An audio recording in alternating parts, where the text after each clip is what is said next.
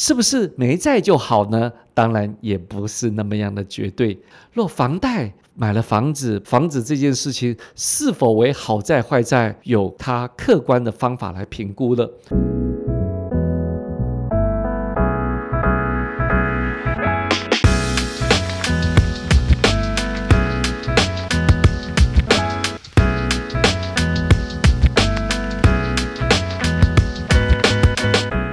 大家好，欢迎收听今天的节目。在最近的疫情当中呢，我们知道有许许多多的纾困计划。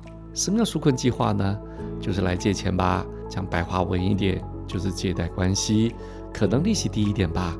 当然，是否要进行纾困或者借贷，我们要讨论一件事情：那什么叫做好的债务？什么叫坏的债务呢？我们身体上的俗称的血压是怎么有高血压的产生呢？不外乎有一个因素。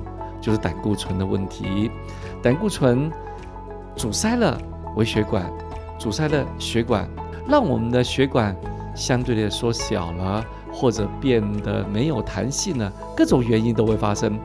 但是我们胆固醇呢，又分为好的胆固醇，就是高密度的胆固醇，还有坏的胆固醇，叫低密度的胆固醇。高密度的胆固醇跟低密度的胆固醇呢，就会造成了我们身体上很大的影响。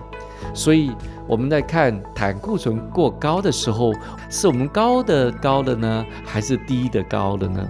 当然，同样的，我们在人生的财务面里面，也同样的面临有这种问题。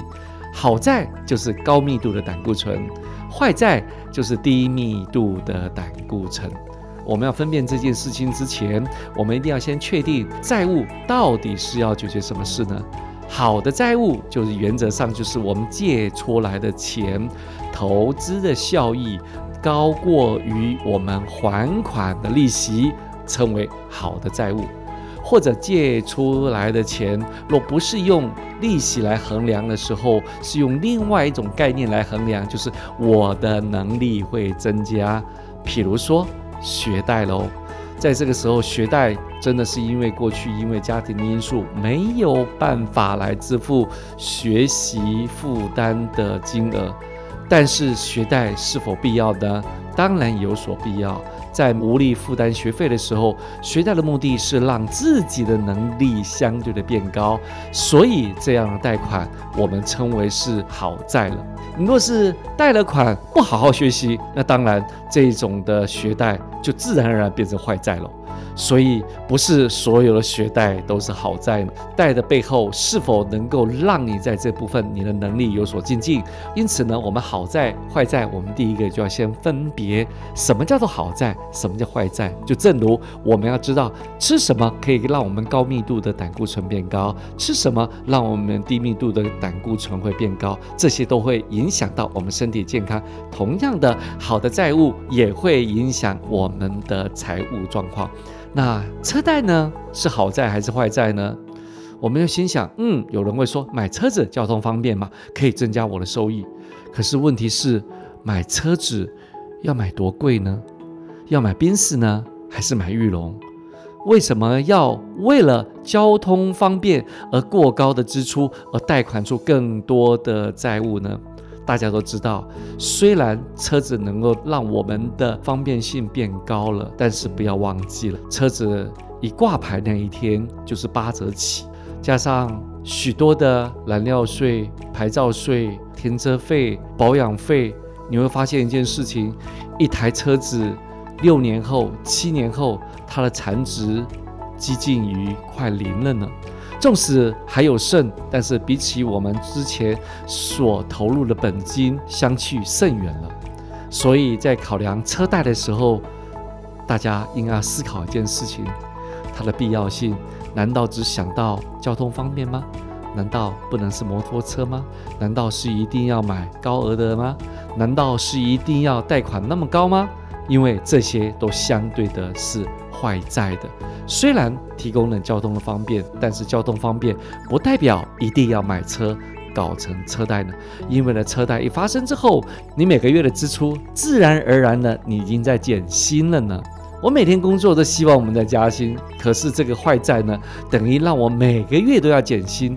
贷款五年等于减薪五年，家都来不及了，还拼命的往自己来减，实在不是一个聪明的事呢。再来。我们听听信贷吧。为什么要信贷呢？是紧急的事故发生了要借钱呢，还是为了要买手机而信贷呢？还是循环利息去买漂亮的衣服或名牌的鞋子呢？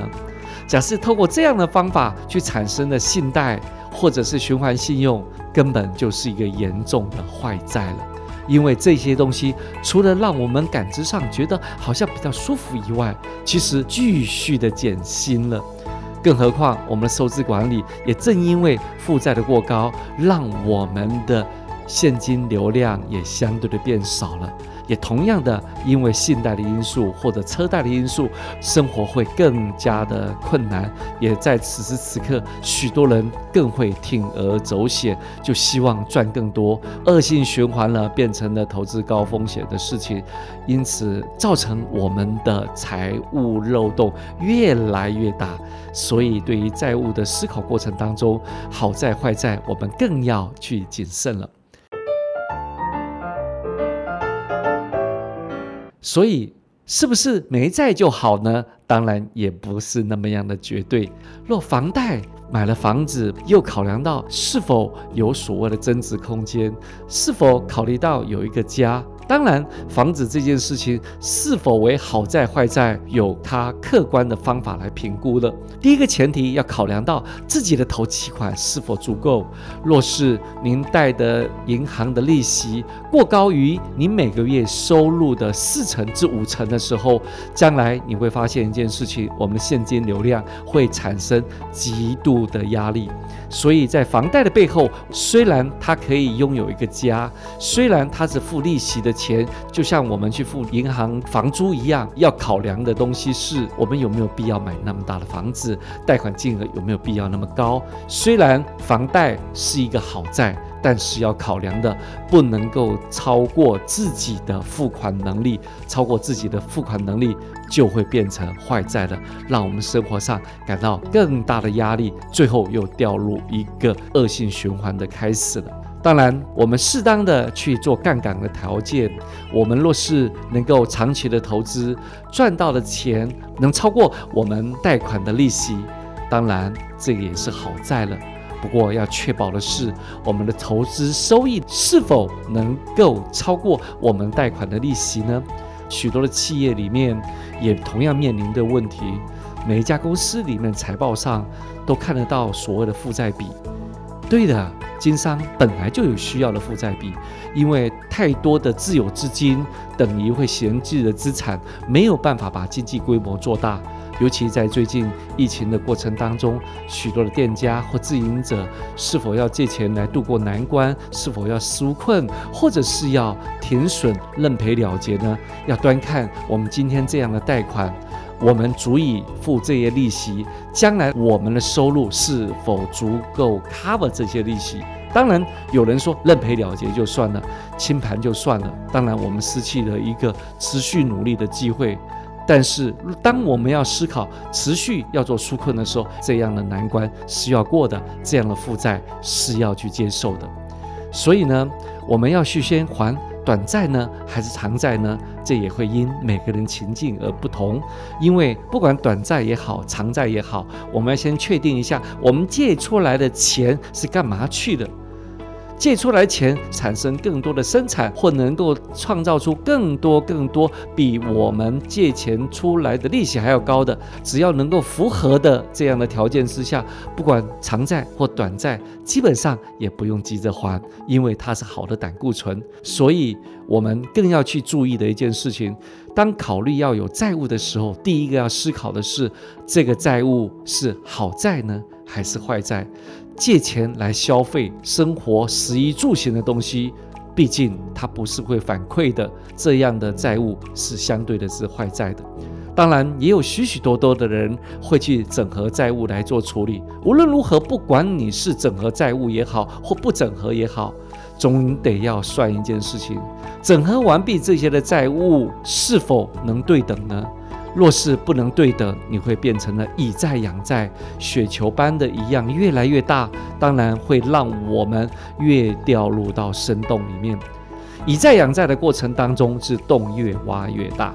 为了终止这件事情，最好的方法是控制我们的坏债的支出，控制我们坏债的消费，控制我们各种没有办法取得更多、更多大过于我们贷款利息的行为，不管是能力也好，或者收入也好，这些事情都必须要去避免。